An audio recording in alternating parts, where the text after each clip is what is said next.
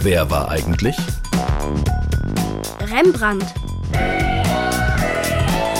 Ich weiß, dass Rembrandt der Vorname ist. Ja, ich glaube, der, der hat irgendwie Bilder gemalt.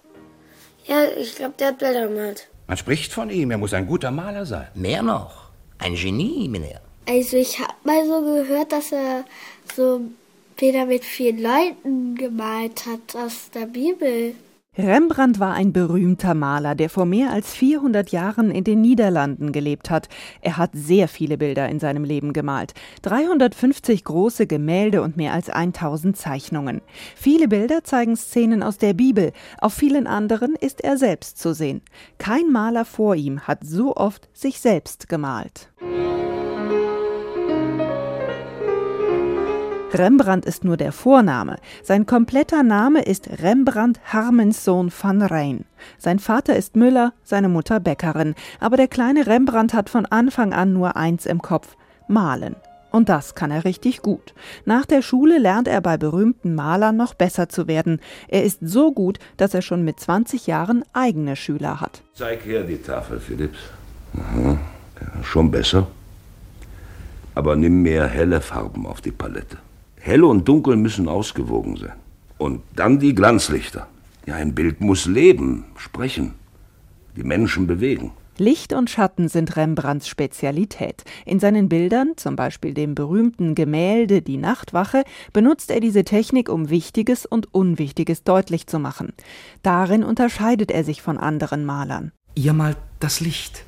Das malen die anderen auch. Ja, aber nicht wie ihr. Die anderen beleuchten die Gegenstände, die sie malen. Und ihr malt das Licht, das die Dinge umgibt, wie, äh, wie eine Hülle. Mehr noch. Ich male das Licht, das von den Gegenständen ausgeht.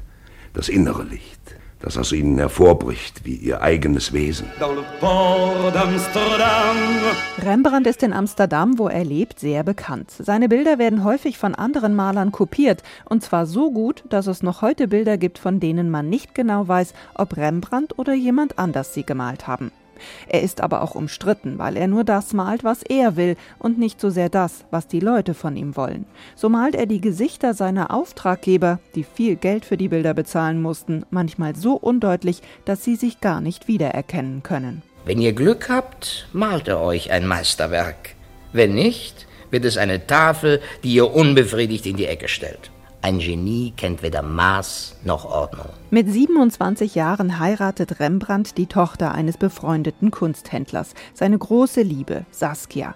Er hat viele Aufträge für Bilder und auch Saskia ist nicht arm, sodass die beiden sich ein sorgloses Leben leisten können. Doch dann kauft Rembrandt ein riesiges Haus in Amsterdam, das viel zu teuer für ihn ist. Dieser Rembrandt wohnt wie ein Fürst. Ja. Ein Verschwender. Sein Vater hat als Müller seine Kreuzer zusammengehalten. Der Sohn wirft die Gulden zum Fenster hinaus. Wo führt das hin? Doch nur ins Armenhaus. Das stimmt leider, denn Rembrandt ist ein schlechter Geschäftsmann. Er gibt mehr Geld aus, als er hat und ist eines Tages pleite. 1669 stirbt der berühmte Maler Rembrandt völlig verarmt.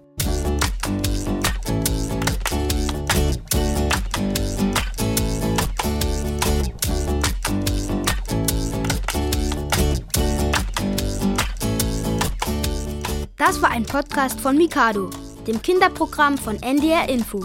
Wollt ihr mehr hören? Dann fragt eure Eltern, ob sie schon die ARD Audiothek App haben. Was ist das denn? Eine App mit ganz vielen Audios. Also Podcasts? Alles zum Hören eben. Dokus, Reportagen, Features. Und eben auch alles vom NDR für Kinder. Mikado am Morgen, die Mikado-Weltreise. Das kenne ich. Da werden Länder der Erde vorgestellt. Und was noch? Mikado macht schlau. Da geht's um Fragen wie: Was ist ein Frosch im Hals? Müssen Fische auch trinken? Oder warum brennen Brennnesseln? Cool. Und das gibt es alles in einer App? Yes, ARD Audiothek. Sagt es euren Eltern. Sagt es euren Omas und Opas. Onkeln und Tanten. Sagt es einfach allen. ARD Audiothek. Da gibt es für alle was. Und ihr Kinder sucht danach Mikado.